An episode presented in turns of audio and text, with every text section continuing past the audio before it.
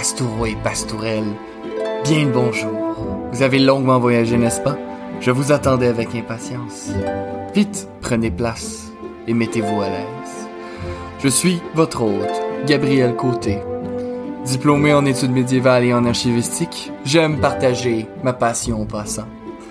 Je vous propose aujourd'hui de faire un saut dans le temps, de revoir le Moyen Âge à travers une loupe moderne, une loupe plus féministe, et surtout de faire justice à cette période si magnifique. Mettez-vous confortablement et bonne écoute, mes chers amis.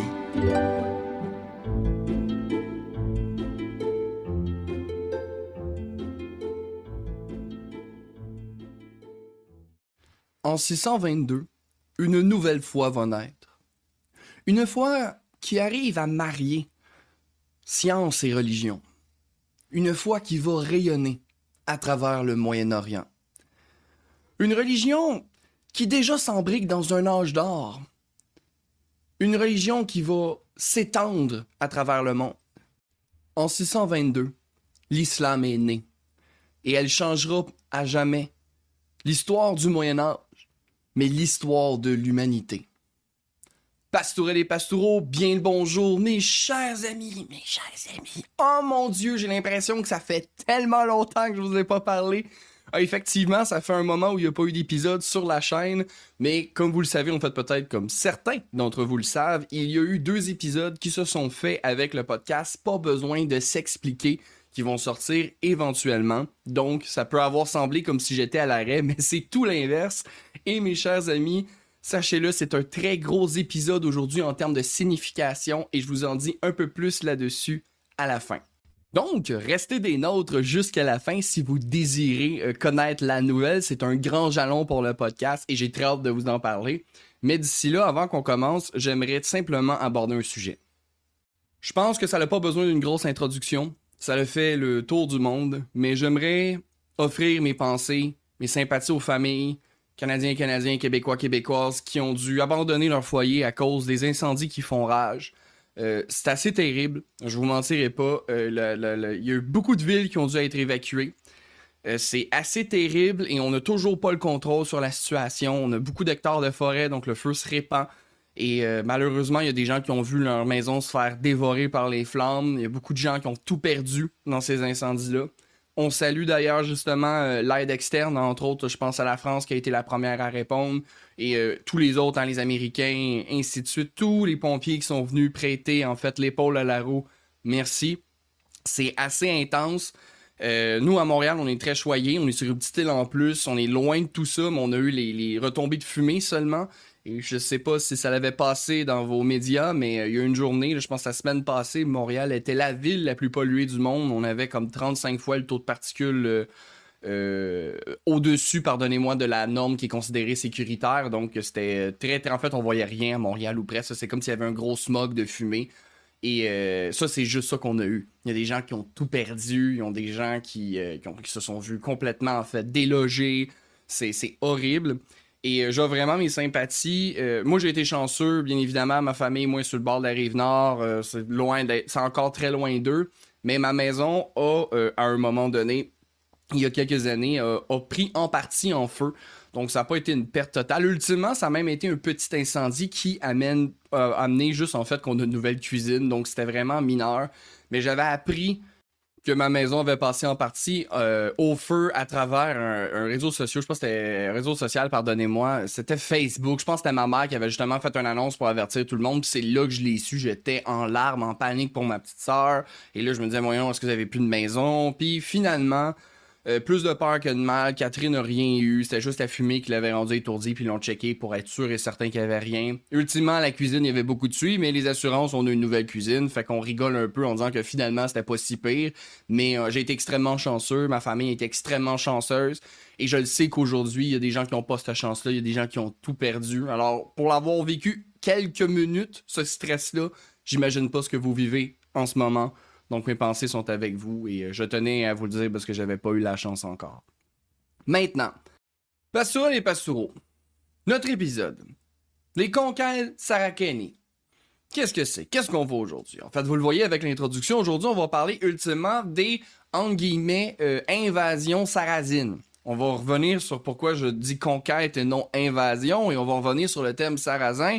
Mais avant qu'on aille plus loin, mes chers amis, je pense que c'est important d'avoir une petite introduction et de pointer l'éléphant dans, la euh, pièce. Aujourd'hui, on va voir une religion qui, souvent, dans nos médias sociaux, est portrayée comme étant une religion de terroristes les musulmans, et ça s'est étendu aux Arabes en général, même ceux qui sont pas musulmans, euh, sont devenus des terroristes après le 11 septembre. Après les attentats du 11, euh, septembre, cette religion-là est devenue une espèce de, Satan occidental. Hein, c'était devenu l'ennemi ultime, hein, celui qui, qui compte l'Occident, qui compte nos valeurs, c'est les musulmans, c'est des terroristes. Évidemment, il y a eu la guerre en Irak, il y a eu la guerre je ne sais pas combien de guerres il y a eu dans le Moyen-Orient juste pour venir donner un coup de pied, qui finalement ont toutes été des fiascos monumentaux. Euh, ensuite, bon, dans les médias sociaux, on prenait soin, euh, évidemment, parce que, bon, euh, les médias étant ce qu'ils sont, ils doivent faire réagir. Hein. c'est pour faire de l'argent, ils vivent au clic, eux autres. Donc, on prend évidemment les pires démonstrations de violence faites par les musulmans pour inciter la réaction. Donc, on a pas mal une image très globale de la religion musulmane comme étant justement une religion de barbares, de sauvages, de gens qui ont aucune, euh, aucune valeur et qui sont des monstres. Évidemment, c'est complètement faux. Ultimement, comme dans toutes les religions, on a nos belles brochettes d'imbéciles. Rassurez-vous, euh, si je prends les religions euh, occidentales, hein, le christianisme, le jeu occidental, mais il n'y a pas juste du christianisme en Occident, mais comprenant que la majorité des pays occidentaux sont d'origine de religion chrétienne, on a fait aussi en tant que peuple nos massacres et on n'a pas fini. L'extrémisme religieux, c'est pas quelque chose qui appartient à des groupes terroristes euh, musulmans, ça appartient à tout le monde. Je pointe en ce moment le sud des États-Unis avec justement certains groupes qui euh, religieux, des évangélistes surtout, qui proposent qu'on devrait tuer tous les gays. Donc, on se rapproche du discours extrémiste qu'on peut entendre de certains groupes terroristes, que les femmes devraient juste subir leur mari puis fermer leur boîte. On se rapproche encore du discours extrémiste. Donc, ultimement, ce que je veux faire, c'est enlevez-vous de la tête que la religion musulmane est une religion de monstres.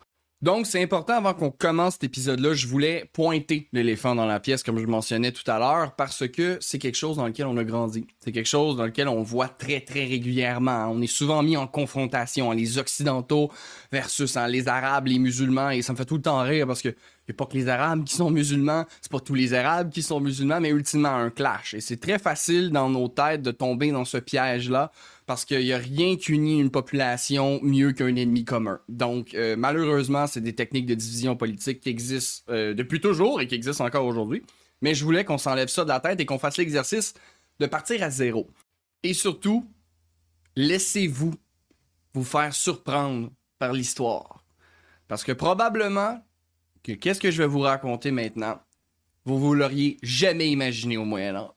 Donc, maintenant qu'on a pointé l'éléphant dans la pièce, je croyais que c'était nécessaire de le faire ultimement parce qu'encore une fois, on vient de le voir, mais c'était en fait la région musulmane a été portrayée comme étant littéralement le Satan de l'Occident. Et vous devez comprendre, mes chers amis, qu'est-ce qu'on va voir aujourd'hui? Aujourd'hui, on continue notre chapitre sur les, les invasions et non seulement on le continue, mais on le termine. Et là, je fais attention avec le terme invasion parce que vous allez voir que le contexte musulman est un peu différent. Cependant, je dois le mentionner tout de suite.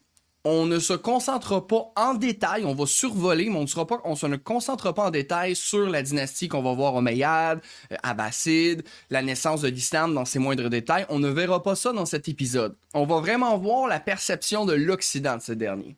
Pourquoi? Dans un premier temps, j'ai jamais, en fait, j'ai eu un cours sur le Moyen Âge euh, de l'Afrique du Nord et du Moyen-Orient. J'en ai eu juste un. Donc, en d'autres mots, je connais rien sur le sujet. Mais ça veut pas dire que je vais pas lire sur le sujet. C'est sûr qu'on va parler de ces euh, des, dynasties euh, Omeyyades, Abbassides. On va aussi également parler des Sassanides. Il y a beaucoup de choses à parler sur le Moyen-Orient et sur l'Afrique du Nord. Mais euh, je connais très peu de choses et pour monter de tels épisodes, il va falloir que je fasse énormément de lectures pour être certain de pouvoir leur donner un portrait qui est le plus juste possible. Donc, aujourd'hui, on va vraiment se concentrer sur les invasions en guillemets, que l'Occident a subi de ces derniers, de comprendre leur perception, et ça va vous aider non seulement à comprendre dans quel contexte l'islam naît, comment elle se répand, mais aussi vous allez comprendre, en, quand on va le voir un peu plus tard, les croisades, un peu comment cette friction va euh, se perpétuer et comment ces deux géants, ultimement, vont finir par se rentrer dedans. Mais donc, maintenant j'ai dit un peu les limites de l'épisode, parlons du titre. Hein? Commençons avec le titre de l'épisode. Les conquêtes Sarakeni. Qu'est-ce que c'est Sarakeni? Ça veut dire, en latin, tout simplement, les peuples d'Arabie. En fait, de la péninsule arabique.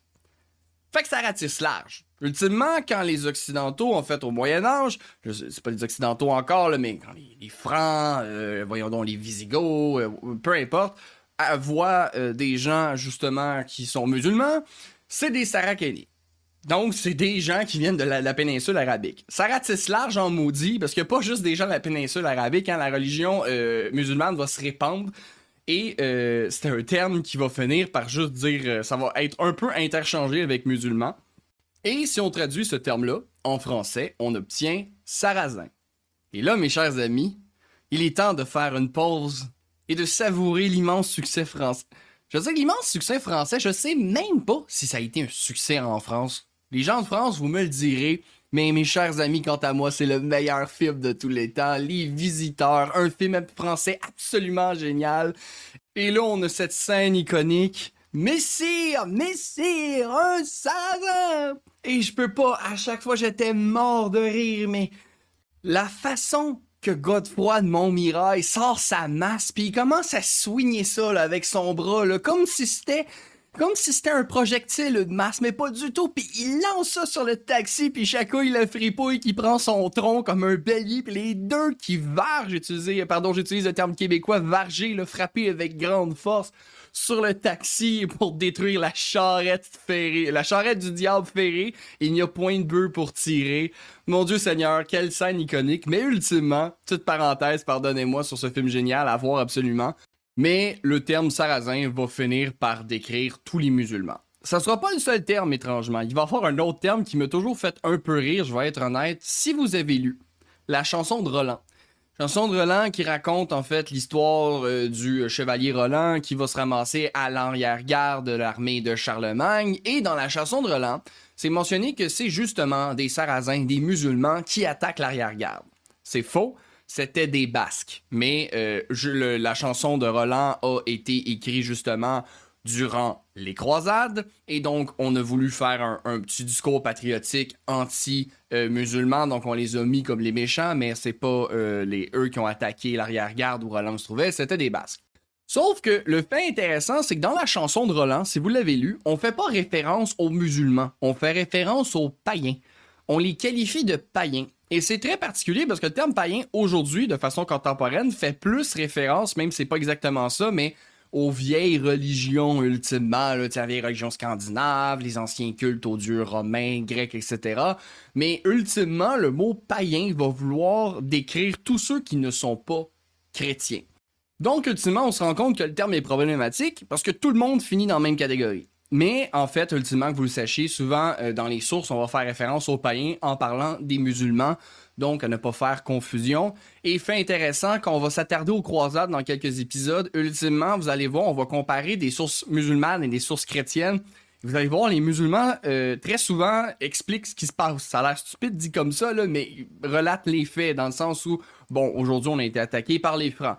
Les Francs sont un peuple qui vient d'Europe, ont une cavalerie lourde assez puissante, euh, bon, euh, ils sont chrétiens, etc. Si vous regardez les sources chrétiennes, souvent, c'est c'est des démons, c'est des diables païens, ils ont empoisonné leurs flèches, ils se battent seulement de façon déloyale, nous gagnerons parce que Dieu le veut, et là, ainsi de suite. Puis là, on se rend compte qu'il y a un manque d'intégrité euh, historique d'un côté un peu plus que de l'autre, et vraiment, ça donne une image assez spéciale des croisades. D'ailleurs, je vais le dire tout de suite, quand on va faire les croisades, vous allez vous rendre compte que c'est pas la partie la plus croustillante de l'histoire pour l'Occident, parce que, je vous le dis tout de suite, c'est assez ridicule ce qui s'est passé. Il y a eu huit croisades, huit expéditions. Puis on va le voir, il n'y en a pas eu juste huit. Il y a eu des petites incursions, mais il y a eu huit grandes expéditions et ça, Ça s'est pas, euh, ça pas très bien passé, mais bon, on va revenir là-dessus. Je veux pas me perdre. On va se concentrer maintenant sur justement euh, les conquêtes. Le deuxième partie du titre que je veux mentionner. Pourquoi on parle de conquête et pas d'incursion La différence, contrairement en fait avec les Vikings puis les Hongrois par exemple, c'est qu'on parle vraiment de conquête ici. L'idée, on va y revenir là, mais ultimement, l'objectif des musulmans, c'est de conquérir des âmes. Il y a une politique de s'étendre et de partager la foi de l'islam. Les Vikings veulent pas partager rien. Les Vikings, ils veulent tout prendre. Ils veulent rien partager. Ils veulent l'or dans les églises, ils veulent l'or dans les villes, ils veulent des esclaves, ils veulent du pouvoir. Donc, ils font des raids un petit peu éclairs. Et là, plus tard, on a vu, par exemple, avec les Danois surtout, il y a le désir de s'installer, les Norvégiens d'explorer, puis la Suède, justement, de gouverner, ultimement, des peuples slaves qui sont là-bas. Mais dans un premier temps, c'est surtout des raids. Maintenant, si on regarde les Hongrois, eux, contrairement aux Vikings, qui dans le fond, euh, là, on, avait vu ensemble avec les Vikings, on n'est pas 100% certain. Est-ce que c'était un boom démographique qui les a poussés à faire ces raids? Est-ce que c'est justement leur système de, de, justement de léguer les terres qui forçait en fait justement que l'aîné héritait de tout et les autres devaient partir? Parce que je le rappelle, les Vikings, c'est pas comme les Carolingiens ou les Francs en général on ne sépare pas les terres entre les fils, c'est l'aîné qui hérite, ça évite des guerres fratricides. En tout cas, ça les évite pas à 100%, mais ça aide. Donc, est-ce que c'est ça? Est-ce que c'est réchauffement, un petit réchauffement climatique? Est-ce que, ultimement, c'est pas parce que c'était super facile? Ultimement, j'aime bien cette théorie-là, moi, du fait que c'est juste facile, donc on le fait, ça fait beaucoup de sens à mon avis. Est-ce que c'est les trois? C'est possible. Mais les Hongrois, eux, c'était pas un désir ou quelque chose qu'ils ont vu comme une opportunité facile. Eux se sont fait déloger de chez eux par les Pecheneg, se sont réfugiés en Hongrie et ont commencé à faire des raids. Ces raids-là, ultimement, c'était pour prendre des esclaves, c'était pour prendre des richesses et, ultimement, hein, euh, prendre du butin comme les Vikings. Et plus tard, vont avoir le désir de s'instaurer, justement, dans le monde chrétien, hein, de se convertir, euh, de s'intégrer euh, à l'Europe chrétienne qui se forme pour, justement, faire partie. Donc, il y a eu deux idées dans le premier temps.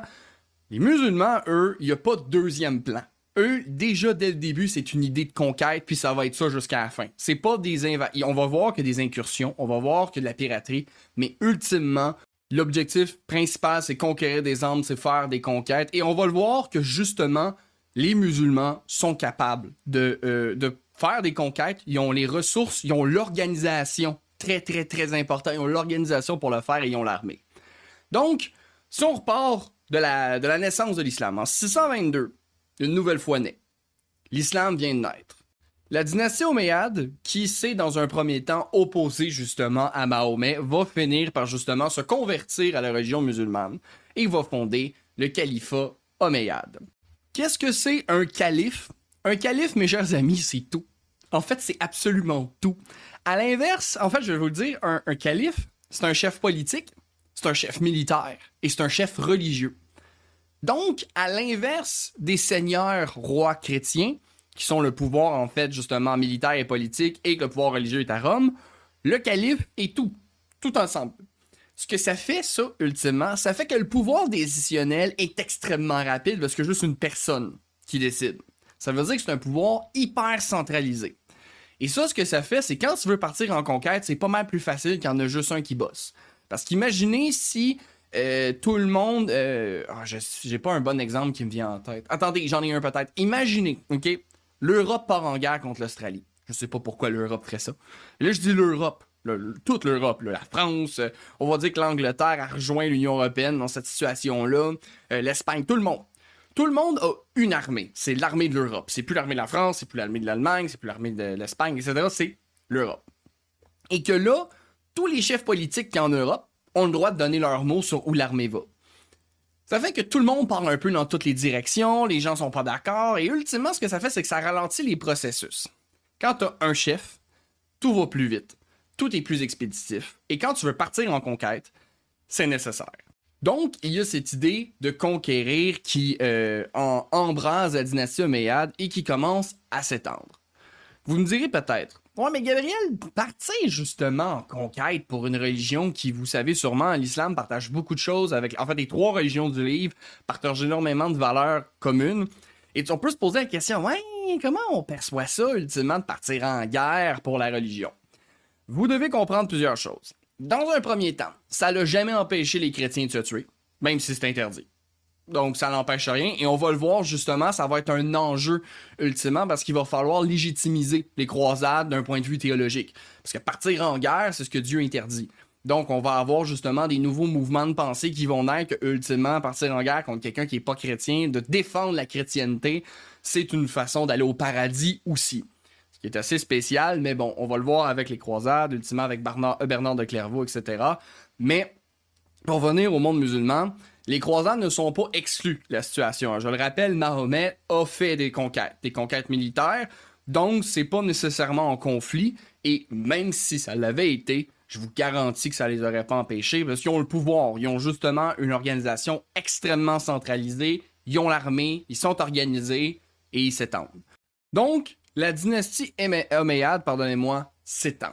Entre autres, pour vous donner une idée, ils vont faire la conquête de l'Afrique du Nord. Faites Carthage, pour vous donner une date, va tomber en 702. Euh, ils vont se frotter aux Berbères, justement, qui étaient euh, en Afrique du Nord. Les Berbères, en fait, euh, qui vont résister à la conversion dans un premier temps. Mais parce que vous devez le savoir, lorsque les musulmans, c'était une conquête des âmes, donc ils répandaient la foi musulmane. Donc, ultimement, c'était une conquête, comme on mentionnait, pour convertir. On conquit, on conquit pardonnez-moi, des âmes. Et là, vous me direz peut-être, ah, mais tu vois, Gabriel, bon, hein, stéréotype de la région musulmane, hein, je veux dire, c'est pas, pas quelque chose de bien et tout. Rappel, sur les pastoraux, au Moyen Âge, premièrement, et deuxièmement, euh, je vous rappelle que Charlemagne, qu'est-ce qu'il a fait avec les Saxons qui se sont rebellés, qui sont restés fidèles aux anciens dieux germaniques? exécution de masse. C'était impensable de ne pas être chrétien en Europe à l'époque. Euh, ceux qui l'étaient, on va le voir entre autres avec euh, les croisades contre les Abigeois, entre autres avec les hérétiques. Euh, même avec les, païens de l'Est, ultimement, on va voir les croisades teutoniques. Vous allez voir qu'il n'y a pas de tolérance dans le monde chrétien pour un compétiteur. Ils ne tolèrent même pas justement les musulmans. Donc, un petit rappel, a pas que les musulmans qui font ça. Donc, on convertit les berbères. Conquête et raids ne sont pas mutuellement exclusifs également, sur les pastoraux. On fait aussi des raids, donc en Sicile et en Sardaigne, entre autres. Donc, même dans cette expansion, il y a quand même des raids qui se font, il y a quand même du pillage qui se fait ce n'est pas mutuellement exclusif. On arrive en 711. Donc en 711, c'est la conquête de la péninsule ibérique. Ce qui veut dire, ce qui essentiellement va devenir l'Espagne. Donc, un berbère converti, donc hein, un berbère qui s'est converti à la religion musulmane, Tariq ibn Ziyad, je m'excuse, j'ai sûrement massacré son nom, et d'ailleurs, euh, je vais probablement massacrer tous les noms que je vais dire, donc je m'excuse. Mais Tariq ibn Ziyad, c'est un berbère qui est converti, et il va passer le détroit de Gibraltar. Maintenant, est-ce qu'on se souvient, Pastourel et Pastoureau, en 711, c'est qui qui est en Espagne? Je ne sais pas si vous vous souvenez des anciens épisodes, dans le coin de la chute de Rome, donc les tout premiers épisodes. Quand les peuples germaniques rentrent dans Rome, ultimement, ceux qui vont en Espagne, c'est les Visigoths.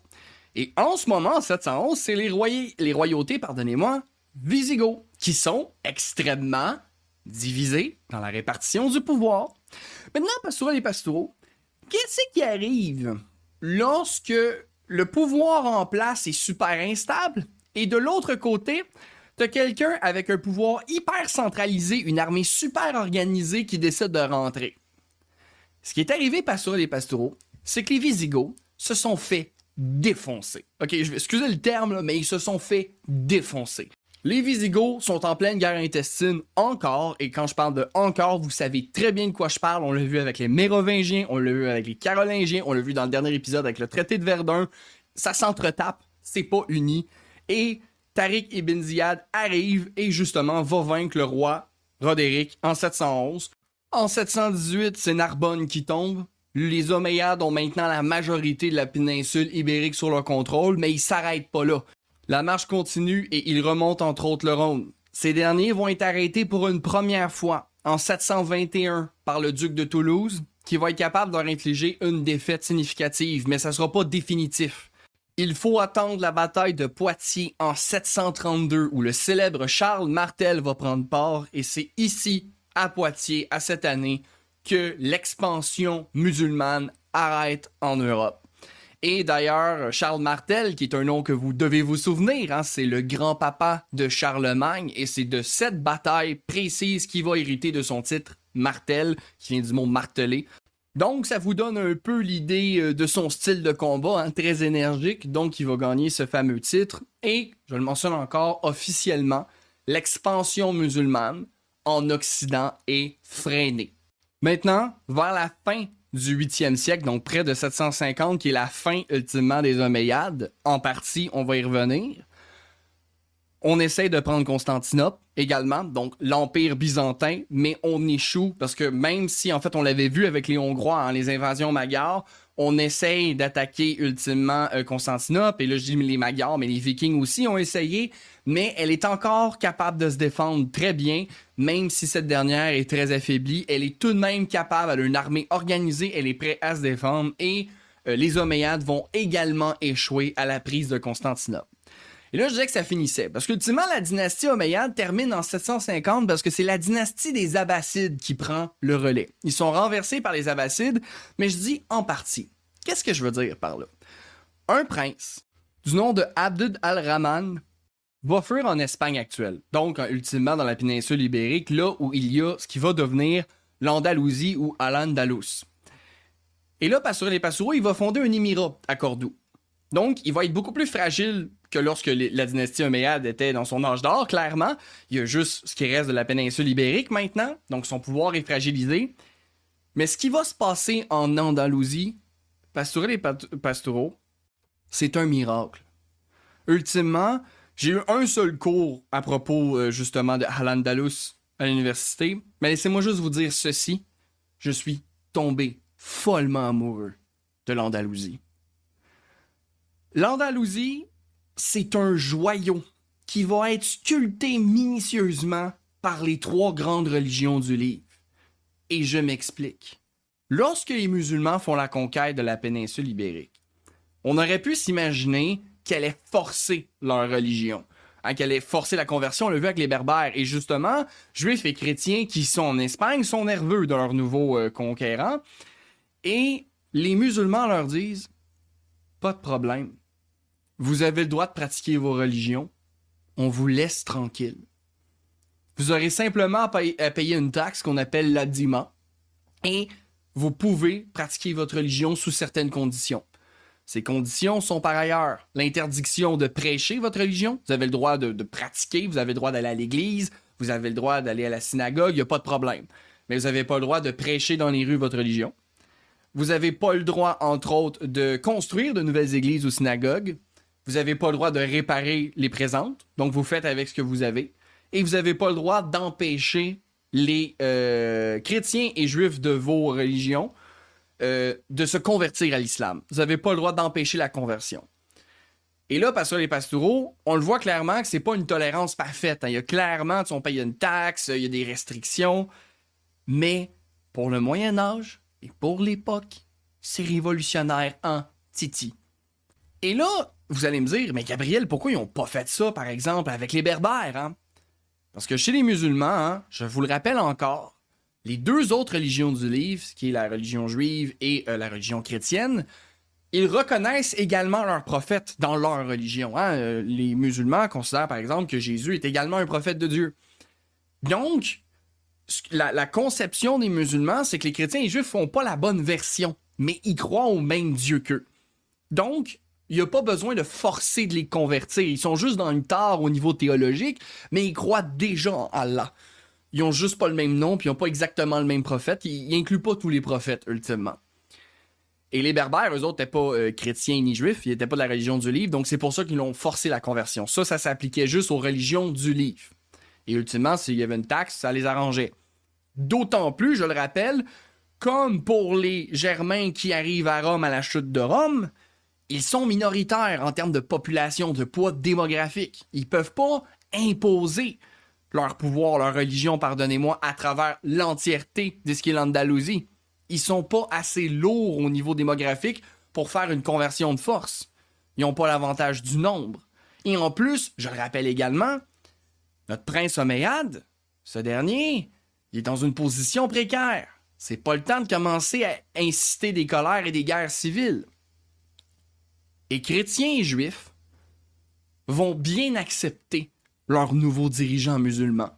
Parce qu'à l'inverse des rois wisigothiques qui persécutaient, hein, parce que juste un petit, rappel, les Visigoths étaient ariens, donc étaient dans une forme d'hérésie. Hein. Euh, je vous réfère à l'hérésie d'Arius, un petit épisode de 10 minutes si vous voulez savoir un peu c'est quoi très rapidement. Mais ultimement, on est dans l'hérésie et euh, si pas une, je, fais attention avec mes mots, je veux pas dire une forme de christianisme uniforme, mais on n'est pas d'accord, euh, on, ne suit pas euh, le mouvement de l'Église de Rome. On n'est pas en accord avec l'Église de Rome, avec justement les conciles, c'est mieux dit comme ça.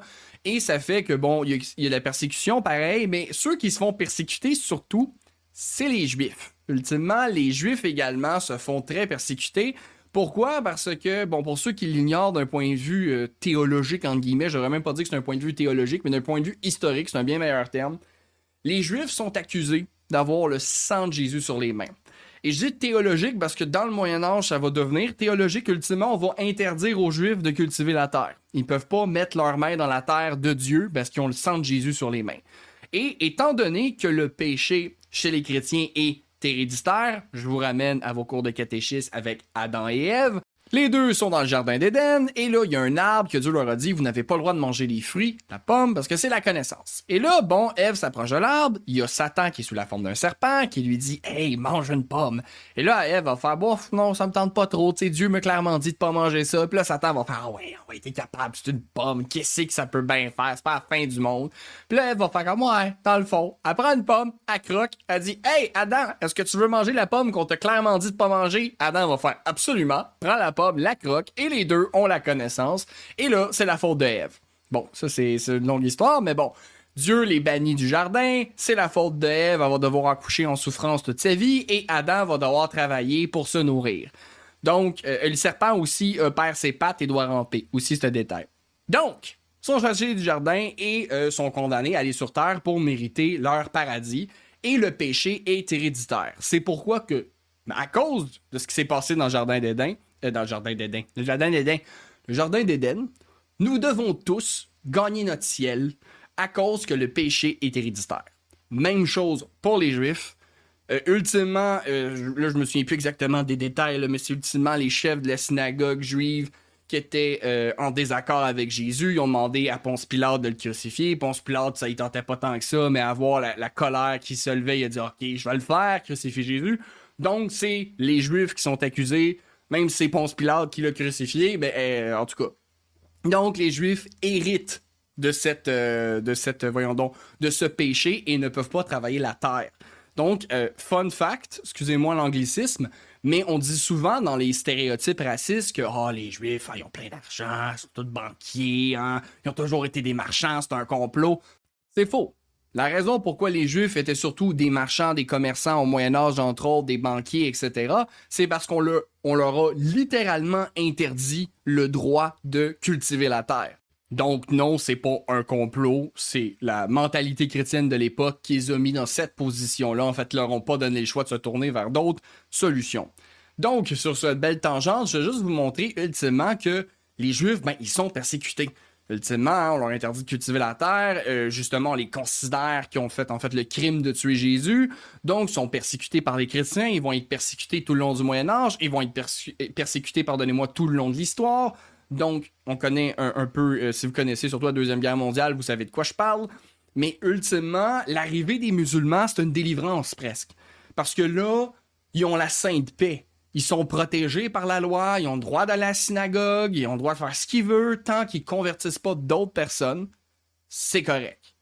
Donc, l'arrivée de la Dima de cette taxe va instaurer, en Espagne médiévale, en Al-Andalus, un, sem- un semblant, un à peu près climat de cohabitation, parce que c'est pas parfait, hein, clairement, c'est pas une tolérance à 100%. Là, clairement, on veut encourager la conversion musulmane et limiter, en fait, empêcher les autres. Mais ultimement, il va avoir cette espèce de climat de cohabitation. Et il y a même, entre autres, par exemple, des juifs qui vont monter dans les rangs du pouvoir et devenir des chefs militaires. Il va vraiment avoir une fusion entre les trois religions.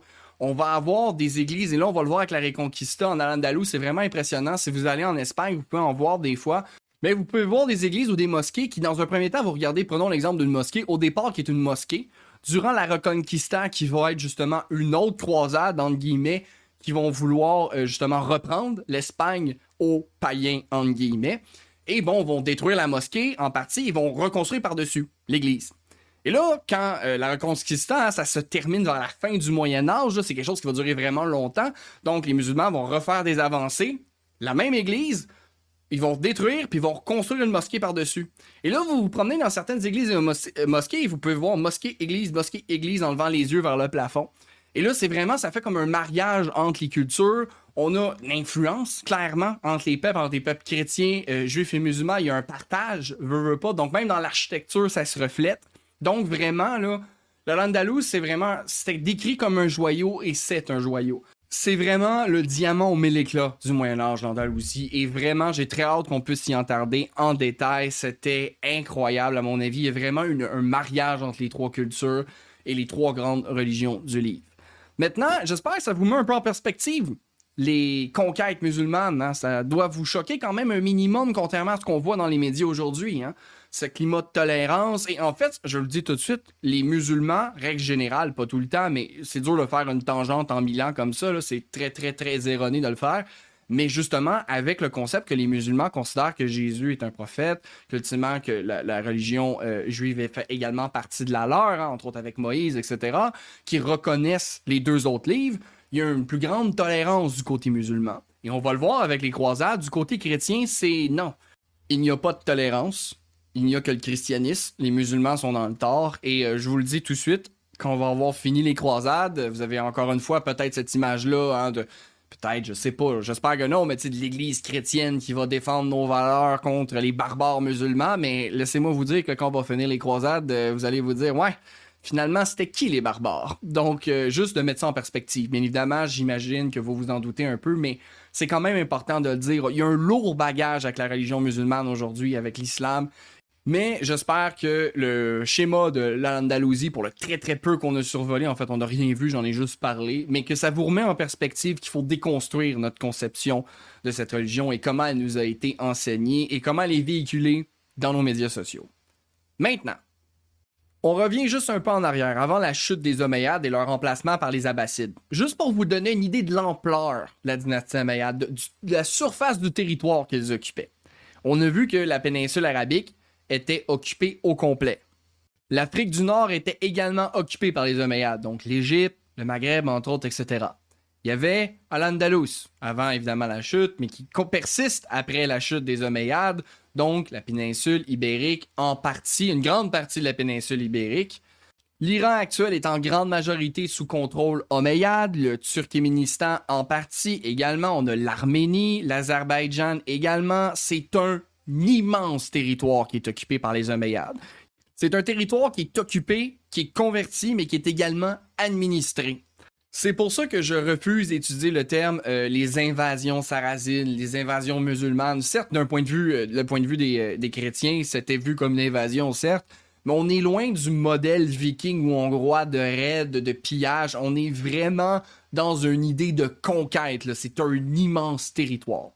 Cependant, on a déjà vu ensemble, les conquêtes n'excluent pas les raids. Et d'ailleurs, au 8e siècle, il y a encore des raids qui sont faits, ultimement, même si les Omeyyades tombent et que, ultimement, le temps des conquêtes s'est un peu stoppé, les raids continuent. Et au 8e siècle, dans la mer Méditerranée, on a des pirates. Des pirates, justement, qui sont à la recherche d'or et d'esclaves. Ah! Là, ça nous rappelle quelqu'un, par contre. Hein? Le même modèle que les Vikings. Justement, on a des, euh, des petites incursions qui veulent faire des pillages. Et euh, la mer Méditerranée est facile. Pourquoi?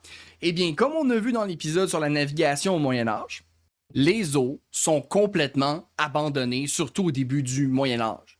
Pourquoi? Parce que c'est beaucoup trop instable sur Terre pour qu'on commence à s'occuper des mers. Donc, juste un petit rappel pour le schéma des invasions en particulier. Le grand pouvoir carolingien, hein, avec le traité de Verdun, est complètement bousillé. Ultimement, tout le monde est divisé en petites parties, les petits territoires, tout le monde s'entretape, c'est hyper instable. Pendant ce temps-là, les Vikings viennent du nord, prennent le contrôle des eaux très rapidement parce que leurs navires, les Knorr, sont simplement imbattables. C'est une, avancée technologique euh, qui ne peut pas être rivalisée en Europe à l'époque. Ils ont le contrôle total du nord, euh, du nord de l'Europe, ultimement, et ils descendent à travers les fleuves pour se rendre justement aux villes parce que leur nord leur permet justement de descendre les fleuves et peuvent se promener où ils veulent, quand ils veulent, il n'y a personne pour les arrêter. En plus des raids vikings qui terrorisent les populations, il va avoir les raids hongrois en plus. les raids hongrois, qui eux ne s'occupent pas des eaux, c'est un peuple des steppes, majoritairement des cavaliers, ils vont faire des ravages sur la terre ferme. Et ils vont semer la terreur, on l'avait même vu, presque, en fait, plus un peu que les Vikings. Et là, je mets tout le temps un peu presque parce que je trouve ça très relatif de dire qui est le plus cruel que l'autre, mais ultimement, hein, vont complètement terroriser les populations. Donc, c'est impossible de faire respecter la loi sur l'eau. On n'est même pas capable de se rendre. Il y a trop de bordel à l'interne. Et ça, c'est les Vikings et les Hongrois, mais il y a également les musulmans, les musulmans qui commencent même avant. Hein. Je vous rappelle que les raids vikings commencent sérieusement à la fin du 8e siècle. Mais à la moitié du 8e siècle, on considère que l'Empire omeyyade, du moins la dynastie, tombe, à part le prince qui sauve en Andalousie. Fait que ça avait déjà commencé avant l'expansion militaire, donc quand l'Espagne est attaquée, comme on l'a vu dans cet épisode, par un berbère converti, et l'Espagne va finir par tomber, l'expansion musulmane arrête avec Charles Martel en 732 à Poitiers. Et là, par la suite, ben, si les conquêtes arrêtent, on l'a vu, c'est pas mutuellement exclusif aux incursions. Donc, si les Omeyyades ont arrêté de grandir, ça veut pas dire qu'ils peuvent pas profiter de l'instabilité à l'interne que les Carolingiens créent eux-mêmes, que les Vikings rajoutent, et ensuite que les, Hongrois euh, assaisonnent, disons ça comme ça. C'est pas compliqué. L'Europe est un buffet du 8e au 10e siècle. Il n'y a rien qu'on est capable de faire, surtout pas sur les eaux, parce qu'à l'interne, c'est le bordel. Et c'est là-dessus que justement, les pirates musulmans vont en profiter pour faire exactement ce que les Vikings faisaient, mais dans la mer Méditerranée. Et ça ne sera pas tout.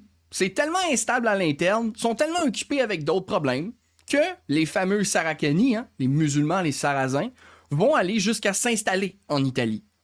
Ici, je cite Stéphane Musel, ouverture des guillemets, profitant des divisions des chrétiens italiens, francs et byzantins et de l'incapacité du pouvoir carolingien, les Sarrasins installent, pardonnez-moi, deux bases en Italie méridionale et en Provence. Agropolis, Garigliano et Fraxinetum, la gare de Frenate, à partir desquels ils multiplient les razzias durant le Xe siècle. Donc, un peu dans le même principe que les Vikings, hein, de s'installer sur les territoires pour partir un peu euh, en, périphérie des territoires pour justement partir plus en profondeur, de gouverner des attaques de plus en plus puissantes. C'est exactement en fait le modèle viking. On avait, hein, on allait hiverner sur des petites îles proches, euh, entre autres par exemple de la France actuelle, et on descendait dans le monde carolingien pour justement aller faire des pillages et organiser des, euh, des expéditions de plus grandes envergures.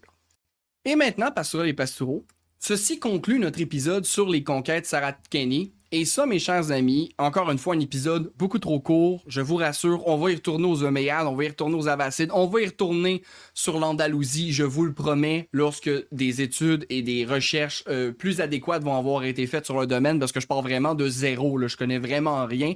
Donc, c'est de longues lectures, mais j'ai très hâte de m'y mettre, parce que c'est extrêmement intéressant. Il y a plein de choses à dire encore sur la dynastie Omeyyade, Abbasside, Andalousie, et etc. En fait, le Moyen-Orient va jouer un rôle extrêmement important sur le Moyen-Âge. Le Moyen-Âge n'est pas exclu du monde, hein. il en fait partie. Donc, rassurez-vous, on va s'y attarder.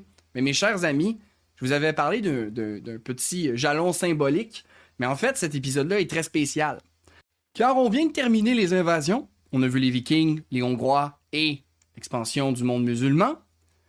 On a terminé également le haut Moyen Âge. Donc la première partie du Moyen Âge est terminée. Et Pastoral et Pastoureau, je vous annonce, également après réflexion, longue réflexion et tout le temps euh, euh, beaucoup de cogitation sur ce beau projet qui est Ad Medievo Aeternum, du moins je l'adore vraiment, c'est la fin de la saison 1. Et oui, Pastoral et Pastoureau, vous êtes passés à travers la saison 1. Et là, vous allez me dire, mais attends, Gabriel, la saison 1, c'était pas censé être tout le Moyen-Âge? Oui, mais euh, comme je vous ai dit, je travaille beaucoup sur ce projet-là, que j'aime beaucoup. Et euh, après plusieurs réflexions, si vous écoutez le premier épisode que j'ai fait, j'ai dit qu'on allait voir le Moyen-Âge en 10 épisodes, saison 1, juste pour expliquer le Moyen-Âge, règle générale, puis ça allait être court, puis qu'on allait être correct. Immense mensonge! Finalement, 53 épisodes plus tard, je pense à peu près, on est toujours dans le haut Moyen-Âge. Donc, pour que le contenu soit plus digeste, j'ai décidé de séparer les trois premières saisons dans les trois parties du Moyen Âge. Si vous vous souvenez, au premier épisode, on avait vu qu'il y avait le haut Moyen Âge, le moyen Moyen Âge ou le Moyen Âge classique et le bas Moyen Âge. Et les trois saisons, en fait, il va y avoir une saison pour chaque partie. Comme ça, le sujet, il va être beaucoup plus euh, digeste, encore une fois. Mais en plus, j'ai remarqué, en faisant mes, mes échanges, pardonnez-moi, sur les réseaux sociaux, sur Instagram ou sur TikTok, il y a certaines personnes, comme moi par exemple, qui connaissent plus le haut Moyen Âge que le bas Moyen Âge, c'est normal. Il y en a qui connaissent plus le moyen Moyen Âge, il y en a qui connaissent plus le bas Moyen Âge. Et je me suis dit que peut-être que des gens n'ont pas besoin d'une introduction pour l'entièreté du Moyen Âge. Il y a peut-être des gens qui ont juste besoin d'une partie. Et si je les sépare en parties, ça va être plus digeste. Donc, Pastourel et Pastoureau, grande annonce, la saison 1 est terminée. Vous êtes passé à travers. Félicitations, on a vu le haut Moyen Âge. Le haut Moyen Âge, ultimement, qu'est-ce qui s'est passé? Si on fait une récapitulation de fin de saison très rapidement. On a vu dans un premier temps que Rome s'est effondré. Mais que Rome, ultimement, s'est effondré, mais pas tout à fait.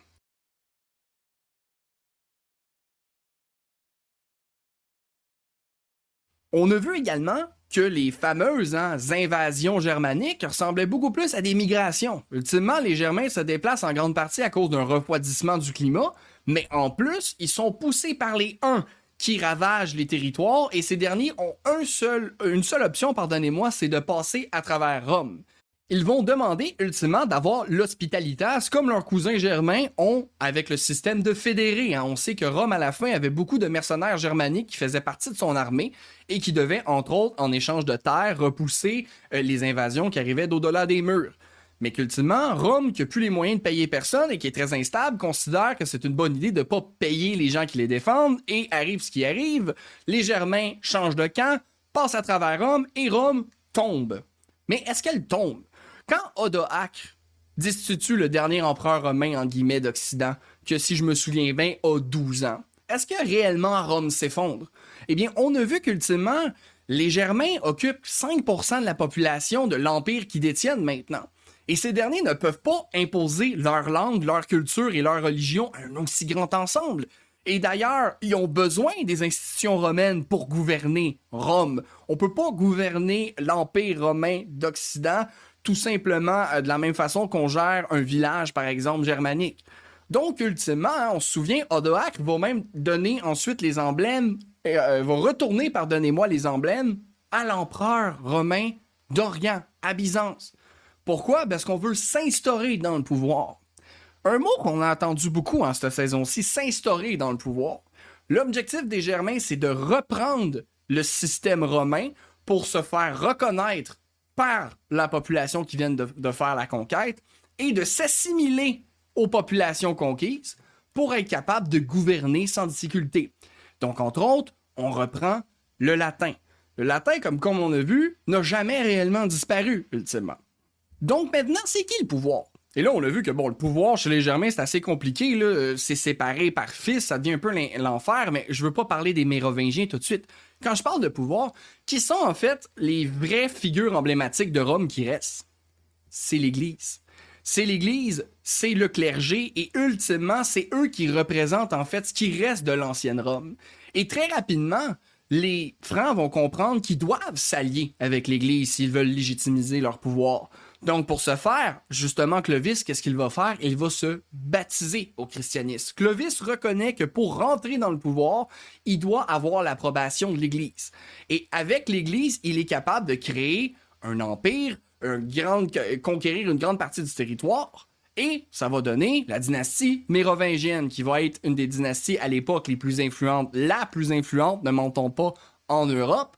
Mais qu'est-ce qui va arriver par la suite? C'est que les Germains, même s'ils se sont assimilés, hein, qui veulent s'assimiler au système romain pour être capables de gouverner les nouvelles populations, ils restent profondément germains. Ultimement, la conception du pouvoir chez les Germains, chez les Francs, c'est que c'est un bien privé. C'est pas un bien comme l'État. Ça leur appartient et ils en disposent comme ils veulent. Donc, si un roi franc a quatre fils, ben il divise son royaume en quatre, tout simplement, en répartition des biens de les fils. Sauf que là, qu'est-ce qui arrive? C'est que le pouvoir est morcelé. Et là, les frères veulent tout le temps la fesse gauche de l'autre, hein, ils veulent le trône de l'autre, fait que ça fait des guerres intestines. À chaque fois, il faut réunifier le royaume à chaque succession, et ça fait que c'est extrêmement instable. Cette instabilité-là, elle va durer jusqu'aux Carolingiens. Ça sera pas fini avec Charlemagne, même si Charlemagne, ultimement, réussit à faire un immense empire, hein, de ramener une administration qui est plus solide avec la Renovatio Imperii. Charlemagne, la seule raison pourquoi l'empire est pas divisé quand lui l'obtient, c'est que son frère est mort. C'est la seule raison, il est fils unique. Donc, L'Empire de la rénovation impérie va être clairement une avancée en termes d'administration, en termes d'organisation militaire, en termes de grammaire. Hein. On se souvient, étant donné que le Moyen Âge est très morcelé, il y a énormément de petits groupes qui s'entretapent, ultimement à cause du système de séparation de pouvoir. Il y a plusieurs latins. Et ces plusieurs latins, en fait, sont tellement divers que certains latins ne sont même plus du latin. Et là, les gens ne se comprennent pas dans un, empire parce que personne parle le même latin. Et justement, Charlemagne se dit Moi, dans mon empire, je veux que le monde se comprenne. Il fait venir Alcuin d'Irlande et lui dit Ça me prend un latin d'administration, un latin que tout le monde est capable de se comprendre et il va avoir des réformes. Vraiment, Charlemagne essaye de ramener l'Empire romain. C'est ça aussi l'objectif de l'Église. Il veut donner le pouvoir. Hein. Il veut justement recevoir le pouvoir de l'Église, mais il veut pas être couronné par l'Église. Pourquoi? Parce que même si Charlemagne veut recréer l'Empire romain, il veut avoir un empire à lui, l'Empire carolingien, et qui a besoin, il le sait, du support de l'Église, il veut pas obtenir le pouvoir de l'Église. Il l'obtient par ses faits guerriers, comme Clovis, comme Charles Martel, et comme lui-même, comme un Germain, pas comme un Romain. Et ultimement, même si la rénovation impérie est réellement une naissance d'une idée d'État, là je dis une naissance, ça existait bien évidemment avant, mais on voit clairement qu'on a l'idée de créer un tout uni, un peu comme les Omeyyades. Mais il est profondément germain. Et à sa mort, il est déjà prêt à séparer son empire. Quelque chose qui se concrétisera pas avant le traité de Verdun, avec ses petits-fils, ultimement, avec le traité de Verdun, qui vont se diviser l'empire en trois. Et ensuite, ils vont répandre leur partie à leurs fils, et ainsi de suite.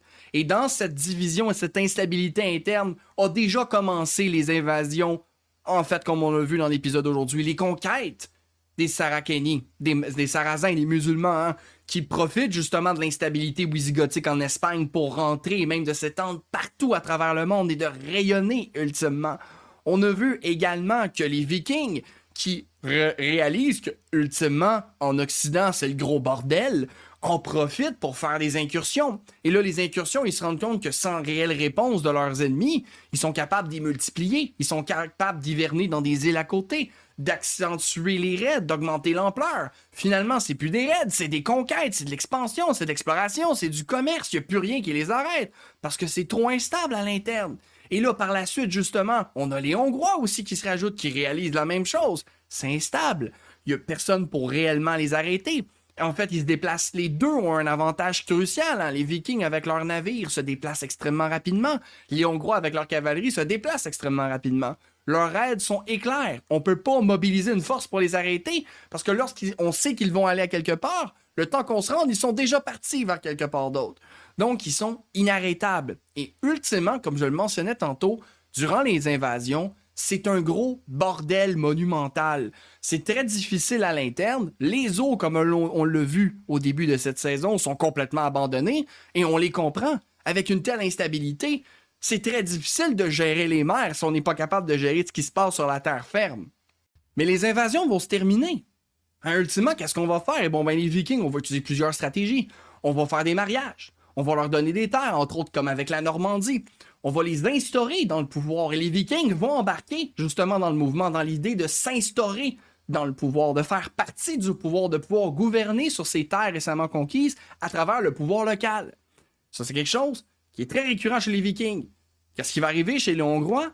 Même chose, les Hongrois vont se rendre compte que leurs raids sont de moins en moins efficaces et qu'ils seront battus justement par Othon Ier dans la fameuse bataille de l'Eschfed. Plus d'armées, ils n'ont pas le choix de changer de stratégie on se convertit au christianisme, on fait des mariages, on veut s'instaurer dans le pouvoir chrétien d'Europe, on veut faire partie de l'Europe et changer complètement de mode de vie. Et là, ces nombreux raids qu'ont-ils fait? Eh bien, en Europe, étant donné qu'on était attaqué tout le temps, toutes parts, tous côtés, on a commencé à faire des places fortes. On a commencé à fortifier les défenses pour se préparer d'éventuels raids. Et de fortification en fortification, on entre justement dans un Moyen Âge où les places fortes sont plus solides, plus résistantes aux assauts, plus perfectionnées. Et là, soudainement, on rentre tranquillement dans l'âge féodal, l'âge des châteaux. On rentre dans un Moyen Âge que vous connaissez probablement un peu plus, le Moyen Âge classique. Les invasions sont terminées, du moins en grande partie. L'Europe peut enfin respirer les Vikings sont christianisés, les Hongrois sont christianisés, les musulmans ont arrêté leur expansion, l'Europe peut respirer et un nouvel âge commence. Pastourel et Pastoureau, la saison 2 de Ad Medievum Aeternum commence le 30 juillet.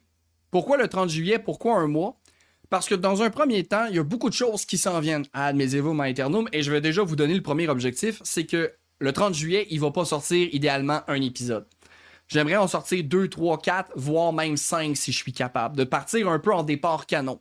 J'ai appris que c'est une bonne chose à faire lorsqu'on commence des saisons et je veux m'essayer, donc je me donne le temps de pouvoir préparer au moins 2, 3 épisodes et peut-être même plus si la job me le permet pour vous donner du contenu en fin juillet. Maintenant, d'ici le 30 juillet, il va y avoir une refonte des trois premiers épisodes de Ad Medieval Aeternum, une refonte des trois premiers épisodes de la saison 1. Pourquoi? Parce que les trois épisodes d'introduction ont besoin peut-être d'un remaniement parce que les objectifs ont beaucoup changé en cours de route. L'ampleur du projet a pris des proportions euh, que j'imaginais même pas.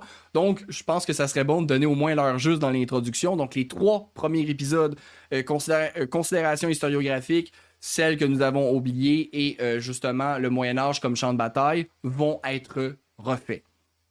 Troisième nouveauté, du nouvel équipement. Je me suis procuré pour Ad Medievum Aeternum maintenant des enregistreurs de podcasts indépendants qui me permettent de justement euh, plugger mes micros en XLR et non en USB dans mon ordinateur, ce qui va augmenter la qualité audio.